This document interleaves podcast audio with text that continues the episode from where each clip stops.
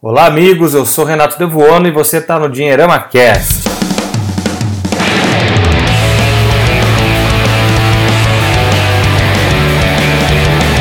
O Dinheirama Cast é um oferecimento da Empíricos, a sua escolha certa para decisões inteligentes e que vão mudar a sua vida. E lembrando que a Empíricos preparou um relatório especial para você, querido ouvinte do Dinheirama Cast. Basta acessar em www.empíricos.com.br barra Dinheirama e lá você vai poder fazer o download desse relatório especial www.empíricos.com.br barra Dinheirama. Bem-vindo de volta, senhores. Vamos começar a falar com essa galera do mal das finanças aí, o povo mais controverso que tem, nosso querido Dinheirama Cast. E vou começar com o Conrado Navarro. Fala, Conrado, como é que você tá, meu querido? Fala Renatão, beleza? Fala galera, tudo jóia? Controverso eu não sei, mas chato com certeza a gente é. e eu brinco isso todo programa, todo podcast, todo episódio. Depois as pessoas, por incrível que pareça, elas escutam o que a gente está falando. E aí elas comentam depois nos nossos materiais, nos nossos artigos, nos nossos vídeos e tal, falando: olha, escutei o podcast, vocês não são chatos, não, vocês são legais e tal. Mas enfim, a gente é chato porque a gente insiste, a gente fica colocando o dedo na ferida, a gente fica falando a mesma coisa 545 milhões de vezes, mas porque a gente gosta de cada um dos ouvintes que a gente tem aqui e das pessoas que curtem a gente. Então, tamo junto e vamos detonar. É isso aí, Conrado. Eu tenho certeza que você concorda comigo, né? Que os melhores pais, os melhores tutores são os mais chatos, né? Pois é, cara, é muito mais fácil deixar a pessoa fazer o que ela quiser e a pessoa depois não assume a responsabilidade. Mas a gente não, a gente educa, a gente é mala, a gente vai até o final e vamos nessa. Afinal, nossos pais educaram a gente assim, né? Então a gente. Nossa, chinelo voava, velho, mas era tranquilo, velho. É isso aí, cara. É, e o próximo lá de Itajubá também, de Giovanni Coutinho, como tá, querido? Tudo bacana, Renatão, tudo bacana, pessoal, tudo bacana, caro ouvinte. Estamos aí para mais uma gravação. Como o Conrado falou, sem papas na língua, né? Vamos falar o que precisa ser falado. Então Já vamos falar de demais sabe aí. que nós vamos falar? Vamos falar que alguém falou né? que você tem a voz de locutor. Ah, dedei agora, cara. Tem algum, tem, algum, tem algum artigo no Dinheirama que alguém falou que você tem a voz de locutor. Olha só. Saiu na área de comentários? Saiu na área de comentários. Ah, que Giovanni Coutinho diretamente para você, de Itajubá, capital do universo. É isso aí. Ele vai ficar bom nisso um dia. Vai, vai ficar ótimo, cara. E agora Ricardo Pereira, como tá, Rick? Tudo bom, Renato? Olá, pessoal. Mais um programa, né? Qual que é o número desse, desse podcast, Renatão, você sabe? Nós estamos indo para o 16 programa. Então tá passando rápido o tempo, né? A gente já tá em quase no finalzinho de janeiro e o podcast indo firme, firme e forte. Então é isso. Firmecast, é isso aí. Isso ficou uma boa mesmo, Firmecast. Firmecast. E agora. O robô que não é bobo nem nada, quem lembra dessa? boa, bem lembrado. Essa, aí, essa foi no comecinho, né? Então, pra gente ver como é que o tempo passa, cara. E agora a gente tá falando já de não sei quantas mil pessoas ouvindo o que a gente fala e o filme cast, o robô que não é bobo nem nada, e a gente vai continuar. Uhum. É Inclusive até aproveitar para agradecer aí todo as, manif as manifestações aí que temos recebido nas redes sociais, pessoal agradecendo aí os podcasts que tem salvo, salvo a vida das pessoas do trânsito e tudo mais. Então a gente agradece bastante, reforça o convite para compartilhar nas redes sociais, divulgar para os amigos, fazer as, é, é, como é que se fala a dá, deixar o seu, o seu ok lá no, nas, nas, nossas plataformas. Então acho que é, é bem bacana a experiência do podcast. Maravilha. E ele que sempre é o primeiro, é o que mais fala, o que mais quer se destacar aqui. Agora é a vez dele. André Massaro, deixa o alô pra galera. Olá, Renato. Rapaz alegre, como vão as coisas? Você vai bem? Eu não tão bem como você, mas eu gostaria, eu chego lá. Renatão é... voltou alegre da semana passada, né? Que ele não, é, não teve eu, no último. Eu, eu falo muito, eu quero ocupar muito espaço porque eu sou muito grande. Então, pessoas grandes, a gente não é grande só fisicamente, né? Quer dizer, a gente quer ocupar todo o espaço disponível. Mas agora eu estou passando por uma fase introspectiva, né? Então eu acho que eu vou me Ele vai falar só 40 minutos da uma hora que a gente tem. É isso aí. É e agora aí, a gente galera. tem que apresentar o Renato também, porque o Renato faz de host e tal, e a gente tem que dizer que ele tá com força total no projeto Café com Finanças. Faz o jabá aí, Renatão. Como é que a pessoa pode achar você também no oh. Café com Finanças? Enfim, bora lá, bora lá que Achar dinheiro na veia, mas Café com Finanças também, vai lá. Pô, Navarro, obrigado. Bom, Café com Finanças foi inspirado depois que eu conheci o Dinheirama e aí comecei achar que eu também poderia, né, vi que o pessoal fez lá o trabalho que eu poderia também trazer alguma coisa diferente e foi assim que a gente se conheceu, né, Navarro? Então, é quem, quem, quiser conhecer o trabalho é em www.cafécomfinanças.com.br e a gente se vê lá. E agora, e agora esse pessoal aqui tá me prometendo escrever um artigo lá, mas até agora não, não vi nada, não. Vamos ver. Vamos ver que que não, peraí, você falou que a gente tá prometendo, nunca convidou. Agora tá convidando. olha, tô sabendo disso olha, agora. Olha que tem memória digital, hein, meu? E, é, e, o cara é liso, ele faz o convite no podcast, né? Pra gente não poder falar não. é, viu só? Eu aprendi, aprendi boa estratégia. Aprendi, eu aprendi, depois dessa eu não escreveria nada. Eu, eu aprendi com os Você vai ser o primeiro, Massaro. Isso aí. Ou não. Tem que ser por ordem alfabética. Pessoal, é isso aí. Uh, o querido ouvinte, vamos lembrar vocês, o Ricardo já falou, mas vamos lembrar mais uma vez.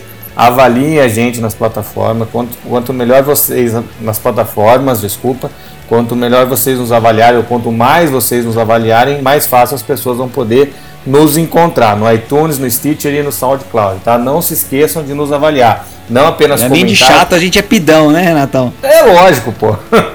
É lógico. Ô, ô, ô, Conrado, mas aí em Minas não é assim que, que, que ensina, devagarzinho e tal? Com certeza. Parte da, do processo de mineirês é você fazer isso. Então continue fazendo o seu jabá e convidando a galera. Eu que te enchi o saco aí.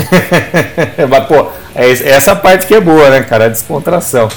E aí, e vamos falar do tema de hoje, né? A gente, eu me chamou a atenção e a gente conversou aqui para falar de um tema que eu me lembro que desde que eu sou menino, assim, desde que eu fui, comecei em banco, os gerentes sempre vêm com aquela mesma conversa, né? Eles pegam, sentam você na mesa dele e falam, olha, se você colocar aqui 100 reais por mês aqui na, na, no PGBL ou no VGBL e tal, não sei quantos anos, lá 20, 30 anos, você vai ter um milhão, né? E aí, pô, brilha o olho. Imagina um, um cara de 16 anos ouvindo isso e tal.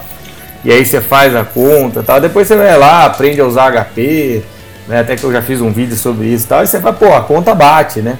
Só que a única coisa que a gente não para para pensar é que a realidade é os juros mudam, né? A curva de juros muda, a Selic muda, enfim. Então ele, ele sempre parte do pressuposto com juros fixos, né? Como se isso fosse é, possível, sendo que a maioria dos investimentos não são assim. Então sempre o cara usa lá juros e altos, por... né?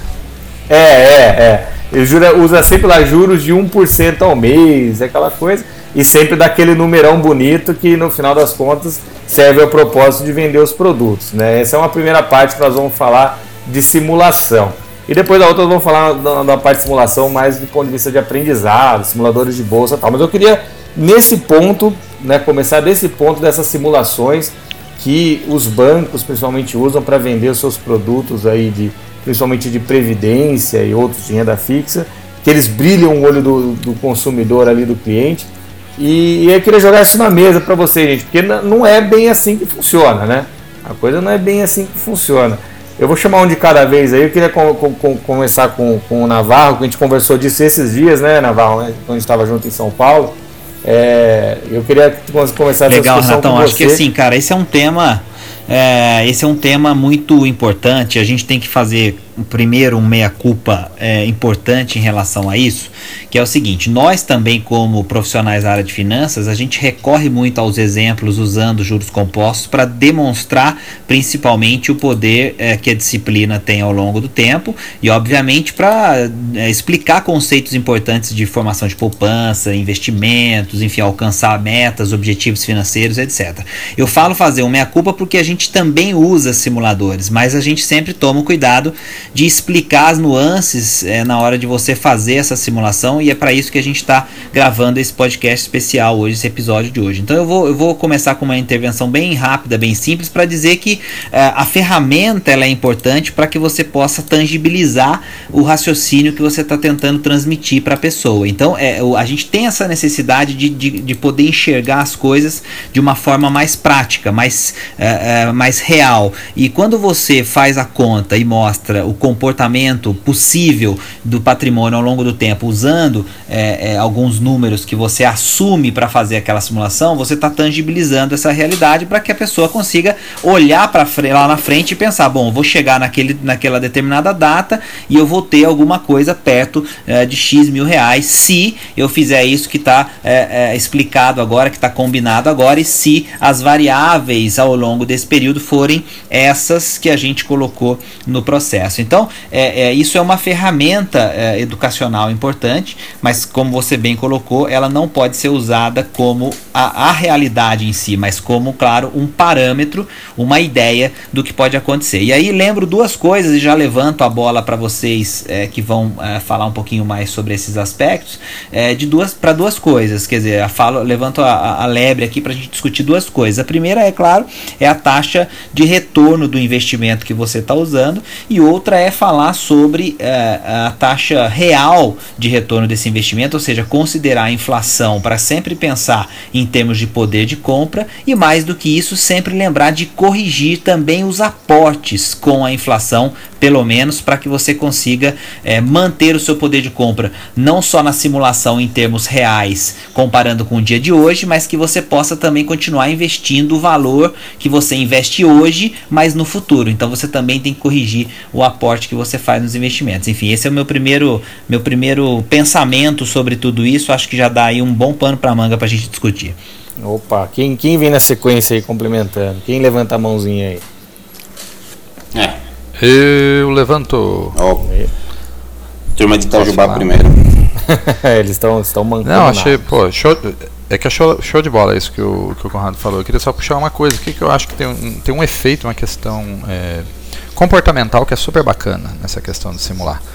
A maioria de nós, né, vamos nos incluir também, nós que eu digo, pessoas, né, a gente tem problemas sérios para a gente instalar uma rotina na nossa vida.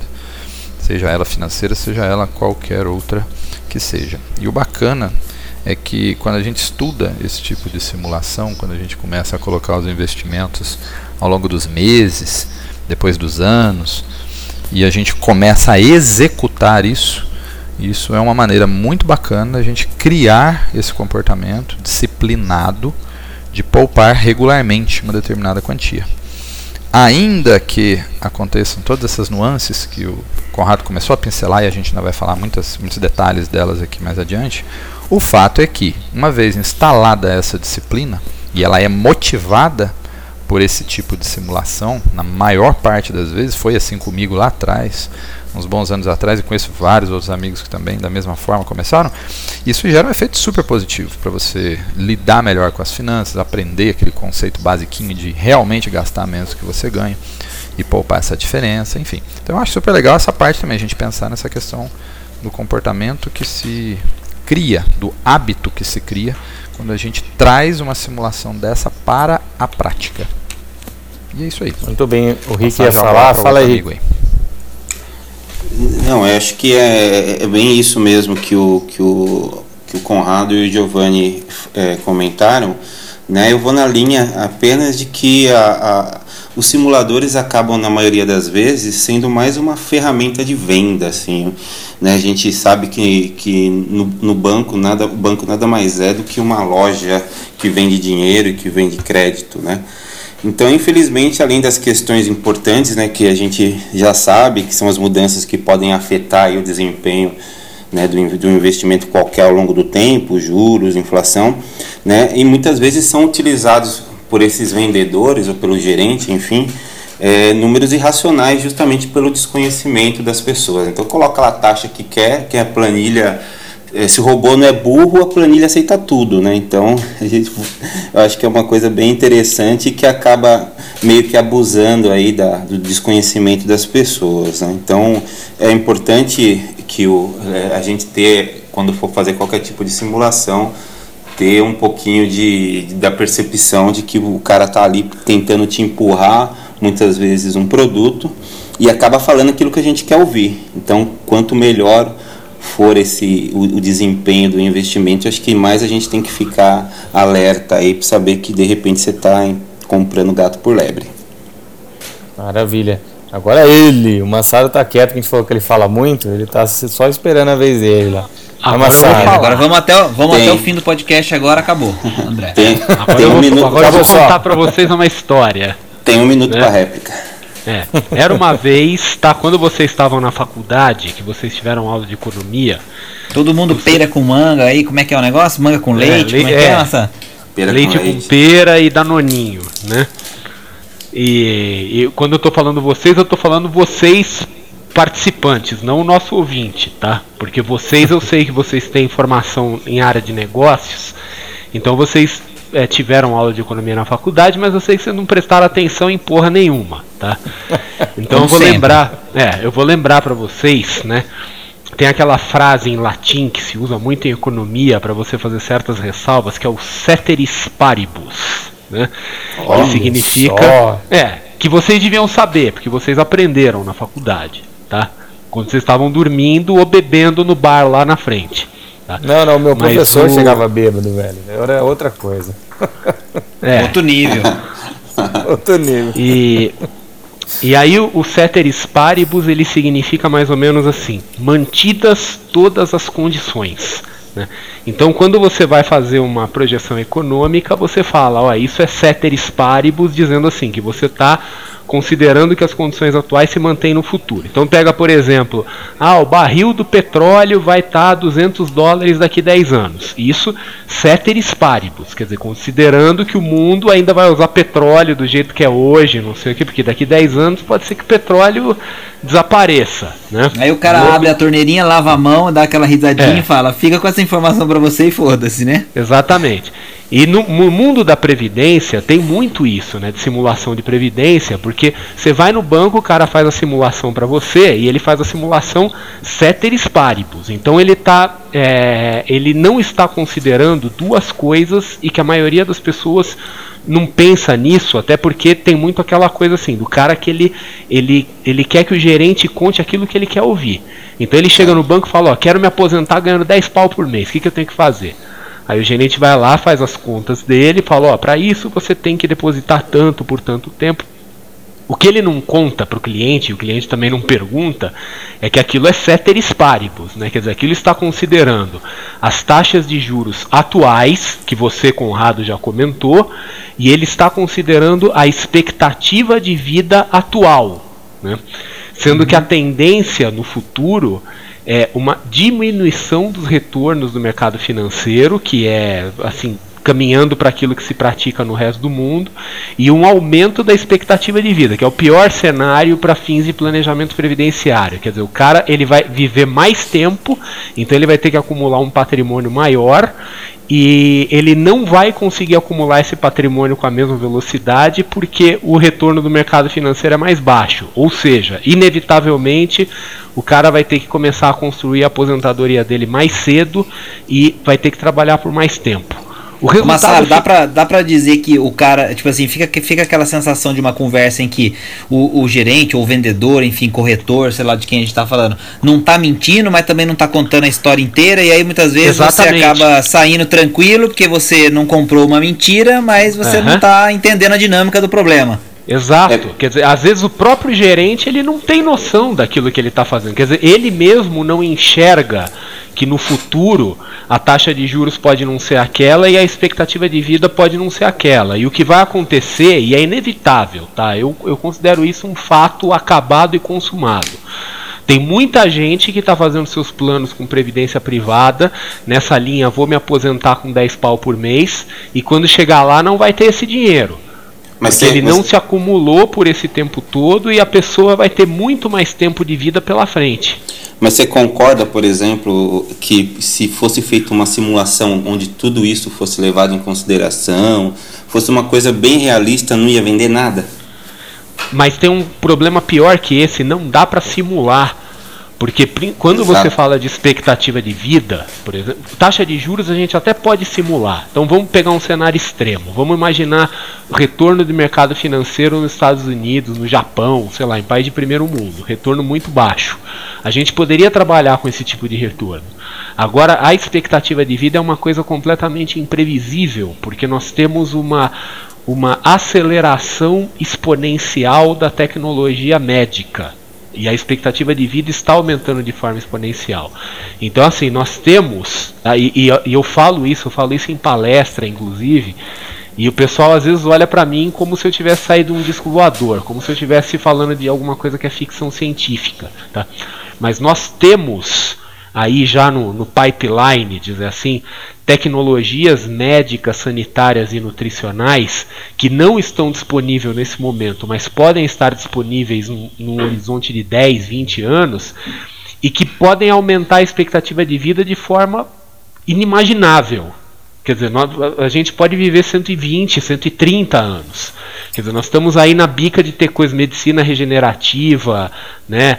É, CRISPR, Cas9, essas coisas assim de edição genética, quer dizer, coisas que podem ter consequências muito loucas, né? inclusive no sentido de aumentar drasticamente a expectativa de vida, o, o que parece um sonho, né? porque ao longo, desde que o mundo é mundo, as pessoas sempre estão buscando longevidade, fonte da juventude, essas coisas todas.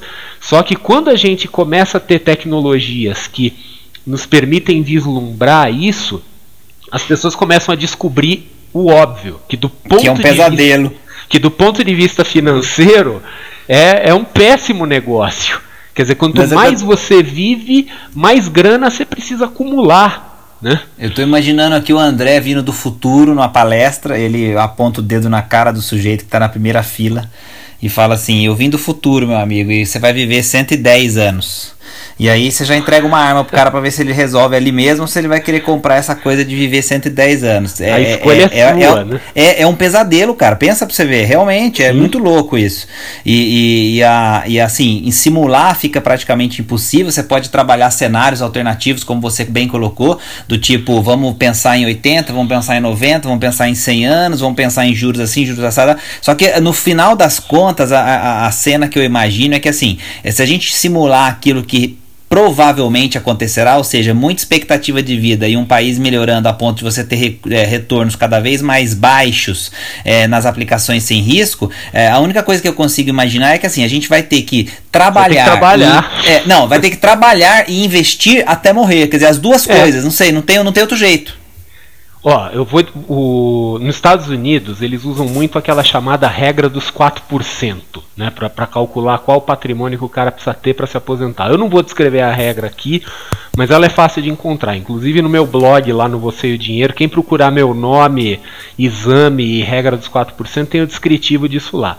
Mas o cara que criou essa regra, que é um planejador financeiro famoso nos Estados Unidos chamado William Bengen, ele deu uma entrevista em 2012. Podia ter outro pro... nome, William Benga. Puta. É, é. É que a, me a mensagem que ele tem talvez é seja essa, bastante associada é a, a isso, né? é. Mas ele fez um. Ele deu uma entrevista em 2012, se eu não me engano, para o Market Watch, né, que é lá do Dow Jones, em que ele estava comentando a questão do risco da longevidade e ele dizia algo assim: olha, eu, como planejador financeiro, eu já eu estou orientando meus clientes e clientes adultos, tá? Não está falando de criança nem nada. Eu estou orientando meus clientes que façam seus planos de previdência, considerando que vão viver pelo menos até os 105 anos. Então veja que um dos caras, que é uma, um cara que mundialmente é considerado uma das maiores autoridades de planejamento previdenciário, ele já riscou o chão. Quer dizer, ele colocou é 105 anos. E obviamente, assim, 105 anos hoje não é viável para a maioria das pessoas, mas pode passar a ser uma coisa corriqueira num período relativamente curto. Estamos falando aí de 5, 10 anos, 20 anos, né? Então, Nossa, assim, as pessoas não, as pessoas estão se preparando para uma vida que acaba aos 70 e elas podem descobrir que elas vão viver mais 35 anos e com todos os problemas que a gente conhece hoje, que são desemprego, preconceito das empresas por pessoas mais experientes e de maior idade, de mais idade, né? Quer dizer, a gente fala, a pessoa vai ter que trabalhar no futuro, vai ter que continuar trabalhando. Tudo bem, vamos continuar trabalhando. Mas entre você querer trabalhar e você ter oportunidade de trabalhar, você pode ter uma certa distância aí. Né? A expectativa de vida aumenta, mas se o mundo do emprego e das empresas continuar tão preconceituoso quanto a gente sabe que é, é, a opção de continuar trabalhando pode ser um negócio complicado também. Né? Então o cara tem que acumular patrimônio, ele não pode contar com, com isso. Ah, eu vou trabalhando aí, vou levando a vida, né? Porque o mercado de trabalho também, né? Ceteris paribus, né? As coisas podem ficar ainda piores do que elas estão. É complicado. Do mesmo jeito que a gente estava falando a questão de disciplina para uma coisa, a gente também tem que ter essa mesma visão é. do lado contrário. Então, assim, do de ponto de vista de simulação, dos... a simulação é. mais conservadora que um sujeito pode fazer é assim: cara, eu não vou morrer nunca, eu sou imortal, né? Então você tem que fazer o planejamento como se você fosse imortal. Até porque assim, se você morrer, tudo bem. Você morreu, morreu, acabou. O dinheiro vai acabar ficando para alguém, mas paciência, né? Mas o pior cenário é assim, é você não morrer e o dinheiro acabar. Porque aí você vai estar tá velho e falido, né? Ou velho Sim. e fudido e falido. É, é, que a simulação pode gerar uma acomodação, né? Esse é o problema. A pessoa olha aquilo e fala, ah, legal, tá tudo pronto é. aqui, tá tudo joinha e vai funcionar. Aí, aí é o efeito contrário, né? Ela fica tranquila achando que aquilo vai acontecer e aí vai dar em tudo isso que você. E, e esse negócio sabe? da expectativa de vida é um cenário tão radical, é tão radical isso, que a gente sequer pode responsabilizar os gerentes de banco, não sei o que, e dizer que eles estão falando de má fé. Porque foi isso que eu falei, mesmos, exatamente. Né? Eles não estão mentindo. É. é. Quer dizer, até para ele, se você falar isso para ele, falar, não, mas peraí, eu vou viver 125 anos. O cara vai te olhar como se tivesse tomado um chá de cogumelo, né? Porque é um cenário muito radical. E as pessoas não pensam em cenários radicais, elas não pensam em cenários exponenciais. Né? O, Massa, o, o Navarro quer complementar um negócio, Navarro, manda ver. É rapidinho, é só pegando esse gancho do que o Massaro falou, de que as pessoas não estão preparadas, não querem olhar para essa realidade, tudo que ele já mencionou. Eu li uma matéria que me deixou meio assustado, um negócio falando que os jovens estão começando a ignorar o INSS, assim, a coisa de azar para fazer a sua contribuição e tal. Lembrando que aqui isso não é facultativo ainda, pode ser que um dia seja, enfim, não importa. É, os lugares onde isso é facultativo, existem outras opções de previdência que são oferecidas pelas empresas empresas, pelo próprio Estado, etc e tal. Então não dá para a gente comparar diferentes realidades como a do Brasil com o país lá fora. Então o meu recado para essa galera que está ouvindo a gente, que é mais nova, que está com isso na cabeça, é o seguinte. Galera, o INSS é aquela coisa, você vai fazer, você tem que fazer, porque é, a gente está falando de hoje, da regra de hoje, uma renda que é vitalícia. Então assim, ela vai ser pequena, ela vai ser uma micharia, ela vai ser muito menos do que você precisa para viver e tal, mas ela, a contribuição que você fez quando você for pegar isso de volta lá na frente, ela vai ser uma contribuição vitalícia. A gente tá falando. Você vai viver uma... 200 anos. Isso, e o Massaro tá falando, né? exatamente, o Massaro acabou de falar que nós vamos viver 100, 105, 110 anos. Não existe, eu não sei se vai ter dinheiro para isso, tá? Vejam bem, eu não estou defendendo previdência social nem dizendo que é uma maravilha. Eu tô dizendo o seguinte, é uma coisa que você faz e que você vai receber na regra de hoje de forma vitalícia. Não existe existe é, fundo de pensão hoje, plano de previdência privada hoje, que você consiga condições parecidas e que te garantam isso numa expectativa de vida como essa que o Massaro falou. Você teria que planejar isso e vai ter que pagar para isso se você quiser contratar algo à parte. Então, minha sugestão: faça, contribua e faça os seus investimentos particulares de diversas maneiras para que você complemente isso e não passe esse perrengue. Mas eu, eu me senti na obrigação de fazer esse alerta porque eu tô lendo a, a molecada falando isso é. e é um nonsense total. É uma coisa não, assim que não. é importante, é, porque é, é viver muito, né? É isso aí. Essa molecada vai viver muito e, e e é aquela coisa assim, é tudo bem, a gente teve aí mudanças recentes na previdência pública que do ponto de vista pessoal foram mudanças negativas, né? Mas assim, você fazer uma mudança de larga escala, do tipo assim, mudar estruturalmente o sistema, fazer uma coisa limitada, do tipo, olha, agora você vai ter um fundo seu finito, modelo de contribuição definido. Para você fazer isso, você teria que ter uma quebra institucional no Brasil muito grande muito grande, do tipo assim, revolução rasgar a Constituição, tá? Você não consegue mexer nisso. Então assim, então, quem tá dentro e jovens sistema, contribuam. É. Quem está dentro do sistema está dentro. Você pode até criar um sistema diferente, mas provavelmente ele vai valer para os novos entrantes. Foi mais ou menos a mesma coisa que fizeram quando mudaram a previdência dos funcionários públicos que tinha o, o, esquemão lá de benefício definido, que o cara recebia o salário integral vitaliciamente. Quer dizer, você conseguiu mexer para quem entrava daquela data em diante. Para trás você não, não mexia. Quer dizer, quem é funcionário público antigo é aquela coisa assim, que fala, ó, você casou com o seu cargo. Quer dizer, não sai daí, não pense em fazer um novo concurso, fica com isso porque a sua previdência vale ouro. Né? Isso aí. E muita gente pensa nisso, né? As pessoas pensam no serviço público dessa maneira. É, pessoal, vamos lembrar que aqui o Dinheirama Cash é um oferecimento da Empíricos, Empíricos que acreditou na gente desde o começo, também é patrocinadora do Dinheirama.com. E para você que não conhece a Empíricos, eles prepararam um relatório especial para você ouvinte do Dinheirama Cash no www.empíricos.com.br barra Dinheirama. Acesse, faça o download e conheça esse trabalho fantástico da Empíricos no www.empíricos.com.br combr barra dinheirama. Agora vamos passar a bola primeiro aí para o Didi, depois para o Rick e vamos falar de um outro lado dos simuladores, né?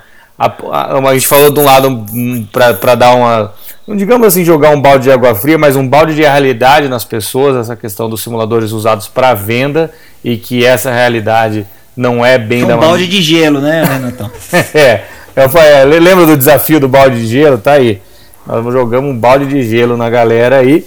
Mas é importante que a gente tenha essa dose de realidade, porque o Conrado falou de meia-culpa e eu mesmo já falei isso para amigos. Olha, é, pô, qual é o seu, seu objetivo? Ah, seu objetivo é se aposentar daqui 20 anos? Ah, então você pode aí usar o Tesouro IPCA 2035, mas desconsiderando né, que, o, que o cupom de juros, se você for fazendo aporte ao longo do, do tempo, ele vai, ele vai mudando.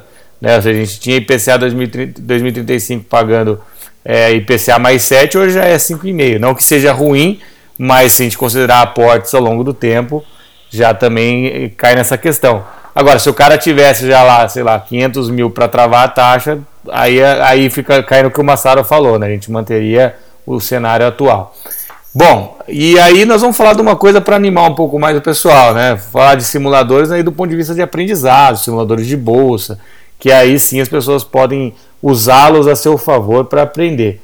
Então vamos começar chamando o Didio, que é o cara que gosta dessa coisa de derivativos de ações e tal, gosta de falar muito disso, para a gente começar agora o outro lado dos simuladores.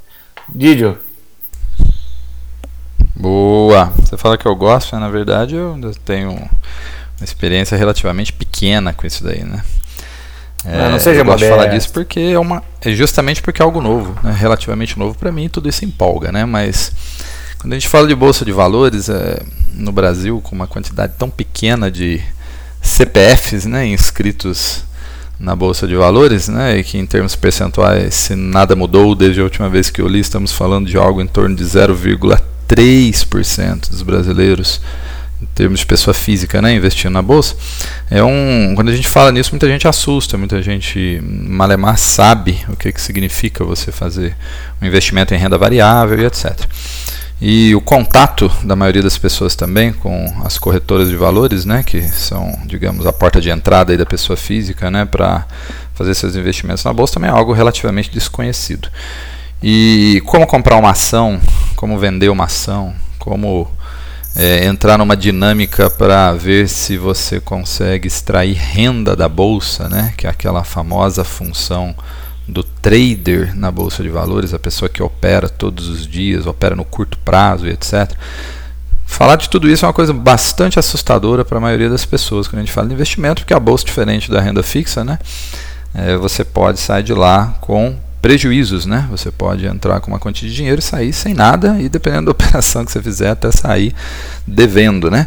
Mas a questão é que nesse, no meio de todo essa, esse medo, vamos chamar assim, que as pessoas têm, aí sim os simuladores entram como um instrumento muito interessante para você fazer a quebra desse primeiro medo, né? Tirar o, o preconceito, o impacto inicial para você tentar operacionalizar ou aprender como é que funciona a operação, né, ou comprar e vender algum tipo de ativo na bolsa de valores, seja uma ação de uma empresa ou seja um derivativo, né, algo que já falamos em outros podcasts aqui, voltaremos a falar em mais detalhes mais para frente. É, os simuladores ajudam bastante nesse aspecto para você poder treinar, né, fazer esse tipo de operação não no ambiente real. Mas eu tenho uma ressalva a dizer em relação a isso, e aí depois os demais colegas vão dizer se concordam ou não, que tem que ver com a minha experiência pessoal. Uma coisa é você simular no aspecto de aprendizado. Outra coisa é você simular é, já pensando que você está ali de repente fazendo uma operação. Puxa, olha que eu teria ganho tanto, eu teria deixado de ganhar tanto. Agora é muito diferente quando você vai partir para a prática. Porque o simulador, quer queira, quer não, lá no fundo você tem ali na sua mente aquela informação que fica viva, que você não está mexendo com dinheiro de verdade. Então, se alguma coisa der errado, se você quiser ser arrojado, digamos assim, numa operação de renda variável num simulador, o máximo que vai acontecer é você perder aquele número de mentirinha, aquele dinheirinho de mentirinha que você tem ali. E o efeito psicológico que isso causa na pessoa que está trabalhando com o simulador ele é quase nulo. Agora, quando você coloca um dinheiro vivo e erra uma operação pela primeira vez e perde dinheiro, a sensação psicológica que isso gera é infinitamente maior. A dor que você experimenta é muito grande. Né? E aí entra uma questão que eu acho que o simulador não consegue é, mostrar em termos de aprendizado, que é a sensação real e a administração emocional que a pessoa vai ter que aprender se um dia ela for de fato mexer na bolsa de valores, né, com investimentos de mais curto prazo e até nos de longo prazo, que isso pode acontecer também, né, de, da pessoa esquecer ali e de repente a ação cair, né, bastante de uma hora para outra, ela tomar um susto quando ela olhar, o simulador não vai conseguir nunca é, mensurar a, o tipo, esse tipo de reação que a pessoa vai ter. Então, se por um lado tem um lado bom, né, é, insere a pessoa nesse mercado, ensina alguns detalhes legais do operacional sem você colocar dinheiro vivo, é só na hora que o dinheiro vivo aparecer que a coisa realmente vai ficar interessante no sentido de completar o aprendizado. Mas é mais ou menos isso aí. Show de bola. Agora, não sei se os demais colegas concordam aí. É, eu, vou, eu, eu, vou, eu vou, vou pegar o gancho e já vou emendar uma outra coisa para o Ricardo. Uhum. É muito bacana essa colocação, Giovanni, já mostrando os dois lados da simulação. É interessante que isso me lembrou um filme recente que, sabe, que, eu, que eu vi no cinema lá do, do, do Captain Sully, né, o cara que, que pousou o avião lá no Hudson, em Nova York. E, e, justamente esse ponto, né? Ele fala assim: ah, legal, né? Vocês estão conseguindo pousar o avião, mas todo mundo sabia o que ia acontecer. Vocês estão tranquilamente ali dentro de um simulador, numa boa, e estão desconsiderando o fator humano. Então é mais ou menos você está falando, né? Tanto que quando eles acrescentaram o fator, o fator humano, ou seja, colocaram lá 30 e poucos segundos a mais no processo de decisão, ninguém conseguiu pousar o avião como ele fez salvar todo mundo, né? E é o que você está falando, ou seja, quando tem o fator humano, o fator emocional, coisa que no simulador talvez é, não tem essa emoção, causa essa, essa questão.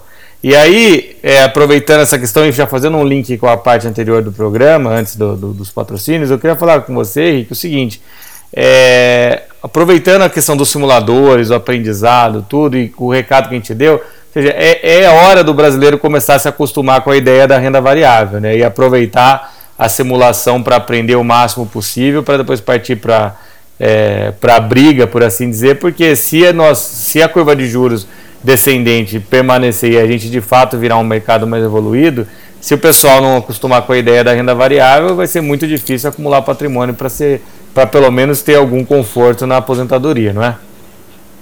Sem dúvida.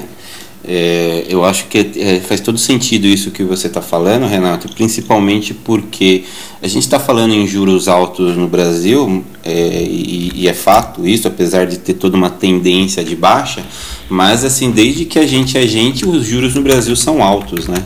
Então, essa cultura da renda fixa é muito forte e vai dar muito trabalho para as pessoas mudarem um pouco a forma de pensar, né? Você vê é, tanto aí que a gente teve que batalhar, escrever, conversar, ou, ou, mesmo dentro do, da própria renda fixa, colocando opções diferentes da caderneta de poupança. Então, deu muito trabalho até hoje mesmo. A gente tem, inclusive, dentro das nossas próprias famílias, exemplos de pessoas que, mesmo a gente trabalhando, enfim, escrevendo todo dia, falando bastante sobre o tema, ainda não confiam. Então, eu acredito que para ir para um passo à frente, falando de renda variável, vai ser um, um, enfim, um salto considerável para frente, mas como você mesmo disse, é uma condição praticamente é, que mais cedo ou mais tarde a gente não vai ter muito como fugir, isso pensando realmente no, no longo prazo. Né? Agora, a questão do simulador em si, é, é, é, engraçado porque no simulador o risco é zero, né?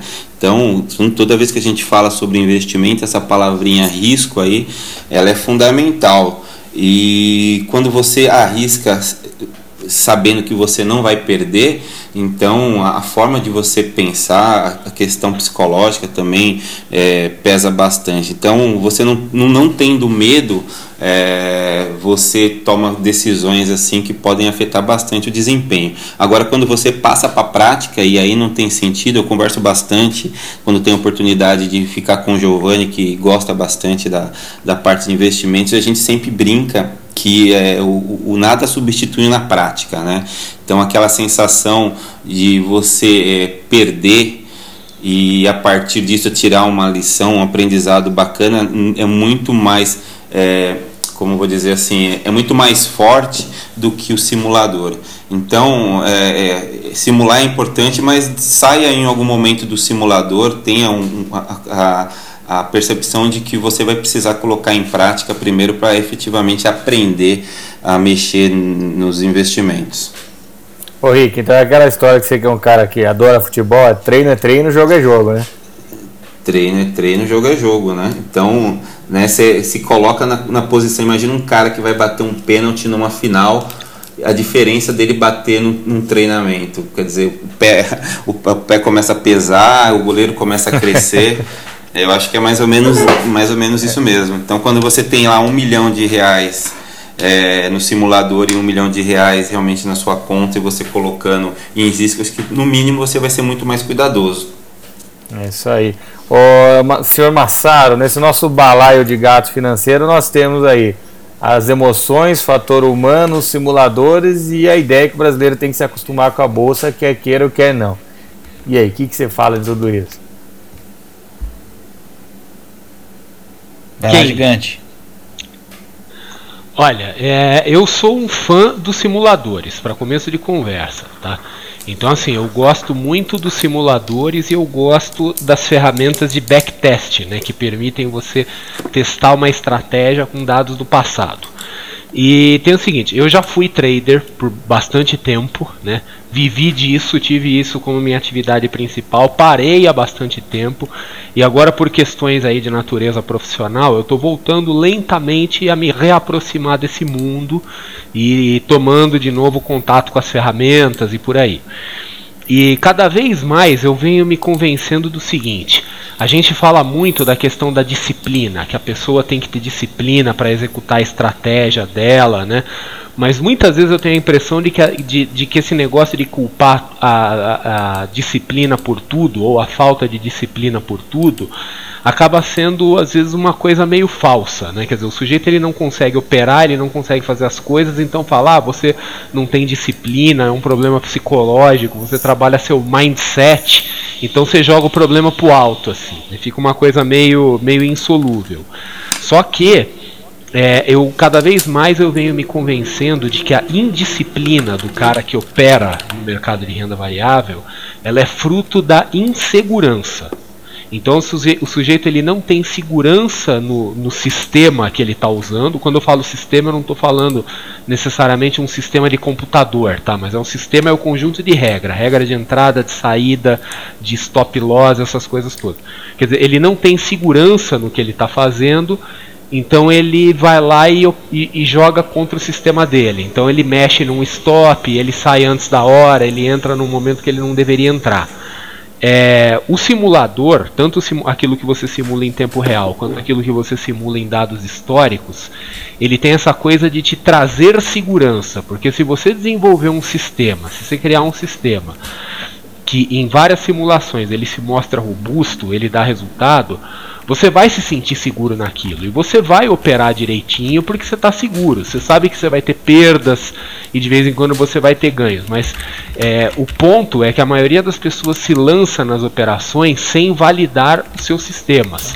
O que, que elas fazem? Elas leem um livrinho, elas fazem um cursinho, eles veem aquele gráfico perfeito com uma tendência de alta gritante assim, e vai lá o professor e fala: Olha, tá vendo? Se você tivesse entrado no cruzamento da média X com Y aqui você ia ter ganho, ganho não sei quantos milhões de reais. Quer dizer, ele vê exemplos muito pequenos, né? quer dizer, muito, coisa muito localizada, que não reflete a realidade do mercado. Então, assim, aquele sistema pronto, que não foi desenvolvido, ele não funciona no mercado. Ele rapidamente aprende isso e ao descobrir que o sistema dele não funciona no mercado, ele fica indisciplinado, porque ele não confia mais no sistema. Então ele vai e mexe, né? Então falar, ah, eu vou tirar esse stop daqui, ah, eu vou botar isso daqui. Então assim, uma boa simulação sem pressa, bem feita, para testar a estratégia, uma validação, eu acho que ela acaba gerando a disciplina necessária. Porque assim, uma boa estratégia gera segurança. Segurança gera disciplina. E não adianta você ser disciplinado se você não tiver uma estratégia boa, porque ser disciplinado é, é que nem o robô né? Que a gente está robô de investimento, tal. Dizer, se você programa o robô para fazer uma estratégia errada, uma estratégia cagada, né? O robô vai executar aquela estratégia rigorosamente, disciplinadamente, sem interferência das emoções, e você vai perder todo o seu dinheiro. Pelo contrário, você vai perder mais rápido, né? Porque o robô vai executar sem hesitação. Então, assim, essa coisa de simplesmente dizer que tudo é um problema de disciplina é falso. A disciplina, a indisciplina existe, mas em grande parte das vezes ela é um resultado da falta de segurança no sistema. E a falta de segurança do sistema é resultado de não simular direito. Né? Então o simulador ele em grande parte ajuda nisso. Muito, muito bom. Massaro, eu caí, daí eu fui no banheiro, tomei uma água, escovei os dentes, tudo, pus pijama, voltei, você tava falando ainda, cara. Pelo amor de Deus, viu? Ué, quem mandou vocês me chamarem? Esse, esse tem assunto. ô, ô, Navarro, aproveita o gancho aí já manda, manda, manda seu recado pra galera, vai. Não, cara, é o seguinte, eu vou fechar. Vocês falaram tudo de simulador, fiquei pro final, não sobrou mais nada. Então eu vou falar de um outro simulador, é, de, de, simulador da vida. A gente, quando era moleque, sei lá, tinha uma porra que chamava Jogo da Vida, não tinha? Botava lá nos carrinhos, enchendo uma coisa, dava, não era aquilo? Comprava mansão, daqui a pouco andava não sei quantas casas, volta não sei quantas casas, e compra compra isso, compra aquilo, profissão e o cacete. Aí, é, hoje a gente tem o jogo da vida é, e chama Facebook, chama rede social, sei lá, chama o que vocês quiserem aí, porque tem um monte. É, então eu ia falar o seguinte: tomar cuidado com o simulador da vida real, que acaba pregando muita peça em gente que está querendo começar a investir é, no mercado de renda variável, que é esse mundo mágico de moranguinho, né? O, o, o que eu costumo chamar de o quintal dos ursinhos carinhosos, é onde só existe boleta verde. Então você entra dentro do, do Facebook, de alguns grupos, etc., das redes sociais, só tem trader vencedor. O André está é. começando a entrar nesse mundo, ele, ele, ele, a gente fala muito sobre isso, sobre como é importante você ter as pessoas certas para você seguir, as ferramentas, os sistemas, enfim, como, os como, livros e tudo mais. Como né, vai ser o perfil do André? Tem, tem ursinho carinhoso e tourinho carinhoso, né? Tourinho é, carinhoso. carinhoso e tourinho carinhoso. É. Vai ser, vai ser então, o gigante trader. É, não, boa, isso, é, isso é contra a minha religião, cara. Esse negócio de botar nome não sei o que, trader, isso é muito amador. O André não, tem alguns que são engraçados. A gente pode fazer um podcast só para falar é. deles, porque assim vai ter uma hora para falar, cara. Tem uma, tem uma coleção desses caras e é muito engraçado. Isso André, é contra a minha religião. Já, né? O André já comprou até um Rolex para aparecer na foto do gigante trader já. Foto não, Rolex, e, aí, e vai fazer tá a montagem com a foto de um painel de Ferrari, né? Você tá me confundindo com outra pessoa que tem meu nome. Então, deixa, deixa eu falar uma coisa. Então, para fechar, é que a gente já tá falando faz uma hora. É na verdade, o que, que eu queria deixar de alerta é isso. É, os simuladores como ferramenta são legais, é, mas nada como você botar o seu dinheiro lá e ver o que vai acontecer. Isso tudo já falaram. Tomem cuidado com os simuladores da vida real, o nosso jogo da vida de hoje, que está cada vez mais perigoso, porque ali tem guru, tem cara que manja e só acerta, tem cara que sabe de todas as técnicas, enfim. E aí você vai entrar, colocar o seu dinheiro para valer, porque afinal de contas é infalível, o método que está mostrado ali ele é fantástico é sensacional, e aí você vai se machucar, e aí, enfim, isso acaba gerando um trauma de mercado, de renda variável, você não entendeu nada e acha que aquilo virou um jogo, e aí esse ciclo vicioso acaba fazendo com que a gente não saia do lugar e não é, estude da maneira correta o que é mercado. Então não tem nada a ver com simulador, mas não deixa de ser um simulador que acaba pegando muita gente aí, que acaba enganando muita gente, e é o nosso papel também fazer esse alerta para a gente evitar que as pessoas caiam nessa também. Beleza? Deu o recado. Pô, rapaz, eu, eu tava vendo esse galera postando, achei que, que era boleta verde, era, era fácil, então. Então não é bem assim, pô. Puxa, que decepção. Se fosse fácil, qualquer um fazia, né? Exatamente, né, velho? Exatamente. Os caras querem desmerecer quem consegue fazer. E, e, e, verdade seja dita, né, Navarro? A gente conhece alguns pessoalmente, né? que realmente conseguem bons resultados, né? Mas estudaram a vida inteira, né? Então. Pois é, ué, o Massaro tá aqui com a gente que não deixa mentir. O cara foi trader, viveu a, é, a, as glórias do que a profissão traz, mas já falou em outras ocasiões. A gente pode gravar um podcast depois para explorar isso também, de como é difícil você é, manter a rotina, manter os estudos, manter a, os resultados, enfim, não é, não é um negócio né, que você vai ler duas apostilinhas e assistir três vídeos no YouTube e vai montar o seu setup e vai ficar só em casa com o pé para cima rindo, assistindo a Bloomberg, para você falar que você assiste a Bloomberg aproveita para fazer suas operações ali e vai ficar rico, né? Quer dizer, se fosse assim, né, é o que eu falei, se fosse fácil qualquer um fazia, né? É, trading é assim, é um negócio como outro qualquer. Dá para ganhar dinheiro? Dá para ganhar dinheiro, como em qualquer outro negócio. E como em qualquer negócio, a mortalidade é altíssima. Quer dizer, qualquer coisa que vocês imaginarem, qualquer segmento de negócio, 80% dos caras morrem. Né? E no trade não é diferente. É isso Pronto. aí. 80% morre, 15% troca figurinha e uns 5% ganha alguma coisa. Né? É, e esses que ganham alguma coisa provavelmente tão, eles estão ganhando dinheiro e não postando bobagem nas redes ah, sociais. Ah, né? muito é. bem, gigante. Obrigado, cara. É isso aí, oh, cara. Porque ah. a galera que tem tempo para ficar fazendo esse oba-oba, né? Vamos concordar, né? O cara tá bem à toa, né? é, cara. Mas, ô, ô Navarro, você sabe que hora que eu falei dos traders que conseguem bons resultados? Eu não falei do Massaro porque o cara já domina o podcast. Se eu for puxar o saco dele, pronto. Aí a gente não sai daqui hoje. Não, mas eu tô fora desse mundinho. Eu vou voltar para ele, mas eu. Assim, já. Eu, eu parei de operar há mais de 5 anos. Poxa vida. Então tá bom, né? Quando ele voltar, pra... a gente vai fazer um, programa especial para ele, pode deixar. Nós vamos. De três, de três horas ele falando dos trades, dos trades vencedores dele. Isso. Isso. Pessoal, aproveitamos chegando no final, vamos lembrar nosso patrocinador de novo. Empíricos, acreditou na gente desde o começo e que ajuda você a tomar as melhores decisões para o seu dinheiro.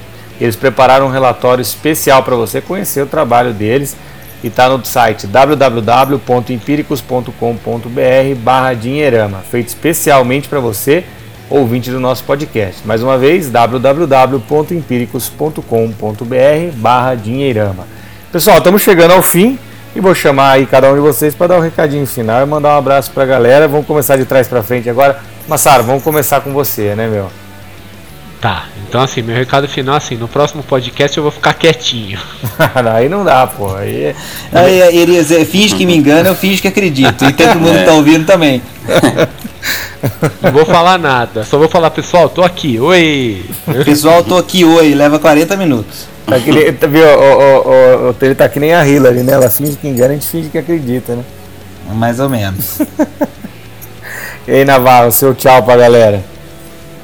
Não, meu tchau pra galera é animado que a gente tá ficando bom nesse troço, cara. E daqui a pouco eu quero ver que a gente não vai conseguir desligar, a gente vai querer fazer coisa cada vez maior, dois por semana, e a galera vai começar a pedir, enfim, vou ficando empolgado aqui, mas eu muito toco, feliz da gente. Eu faço. Então, muito feliz Opa. da gente poder falar o que a gente pensa, o que a gente acredita, mas principalmente receber também o feedback da galera. Então, meu recado final é, é nesse sentido: que o pessoal continue mandando mensagens para nós, o pessoal tem comentado, o pessoal tem deixado é, comentários nos nossos posts no site, tem mandado mensagens por e-mail, enfim. É, a gente quer realmente saber o que, que vocês estão achando e a gente está aqui para fazer um podcast cada vez melhor. Então, meu recado é um muito obrigado e mandem suas sugestões sempre para sempre nós. As críticas também, que a gente não liga para isso não. Vamos que vamos. É isso aí, vocês ouviram o recado do Navarro. Mandem, mandem comentários, sugestões, bora lá. Agora o Ricardo Pereira. Beleza, Renato, agradecer a todo mundo, também reforçar o que o Conrado é, deixou claro, a gente fica muito feliz aí cada novo episódio com o resultado, com a audiência e tudo mais. Então, agradecer a todo mundo e na semana que vem estaremos de volta. É isso aí, agora direto de Itajubá, centro do universo. A e, voz de veludo. Ele, a voz de veludo, o homem da hora, da, da hora do romance, da rádio de Itajubá, Didio. Olá. Bem, é o vai terminar o podcast, vai é. pegar na rádio para fazer aquele programa da madrugada, tá ligado? Que toca aquela é, música. É o Barry White. Boa noite Barry White, você. Eu também, é claro, agradeço muito nosso ouvinte aí, porque tá acompanhando, tá gostando, tá curtindo. Lembrando que a gente também libera download, tá? Desses podcasts, coisa que coisa que muitos canais não fazem, porque aí dá para você ouvir inclusive offline aí se você tiver algum probleminha de conexão com a internet nos seus deslocamentos. Aí você faz download, coloca ele no seu pendrive, espeta lá no carro e vai ouvindo a gente. É, quero dar um, toque final do seguinte: simuladores são muito legais, ajudam muito no aprendizado, mas na hora que você for partir para a vida real, seja nos seus investimentos de renda fixa, renda variável, seja o que for, aí você redobra a atenção, porque aí agora começa a entrar uma série de fatores né, que estão fora muitas vezes né, do nosso controle. Então, assim, tenha responsabilidade quando fizer a transição da simulação para o real e acompanhe isso dia a dia, porque dinheiro é uma coisa importante, é uma coisa séria. O dinheiro é um instrumento que melhora a qualidade da vida da gente se a gente fizer bom uso dele, mas se a gente tratar ele mal, ele também vai colocar a gente em sérios apuros. Então, meu recado final é cuide sempre muito bem do seu dinheiro, caro ouvinte, porque você ralou bastante para você consegui-lo. Então, faça bom uso dele agora para você ter uma vida tranquila, feliz e próspera, tanto você quanto as pessoas que você ama também que usufruem aí todo o seu esforço profissional. E é isso aí. Um grande abraço e uma ótima noite. É isso aí. Renatão, o, o, o Rick deu uma, mais uma mitada nesse podcast, que ele é o cara que dá aquelas mitadas históricas em alguns momentos, né? E às vezes a gente passa despercebido, mas aqui não passa não. E ele falou o seguinte, cara, planilha aceita tudo. E esse é o recado de hoje, que ele não deixou, achei que ele fosse falar, mas ele não falou, mas eu volto com a mitada dele. Então planilha aceita tudo, muito cuidado com isso também. É isso aí. Isso aí. É, ainda, mais a, ainda mais a planilha do gerente lá, né? É isso aí. E o Didio deixou um recado importante, né? O dinheiro não leva desaforo, então dá para brincar com ele não.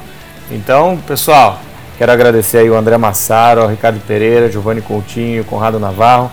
Aproveito e agradecer ao Navarro mais uma vez a oportunidade lá do nosso cafezinho que gerou tudo isso. Isso aí, Navarro, obrigado mais uma vez. Cafécomfinanças.com.br, é nós. Obrigado, muito obrigado. É isso aí, pessoal. Por favor, não se esqueçam de nos avaliar, tá certo? Avaliem para as pessoas poderem nos encontrar, a gente ficar aí cada vez ampliar o nosso alcance.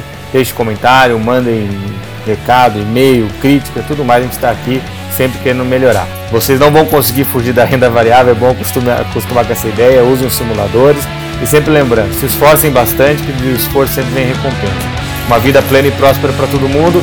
Pessoal, time, obrigado mais uma vez. Até o próximo Dinheirão Aqui. Alô, alô, pessoal. Falou. Até mais.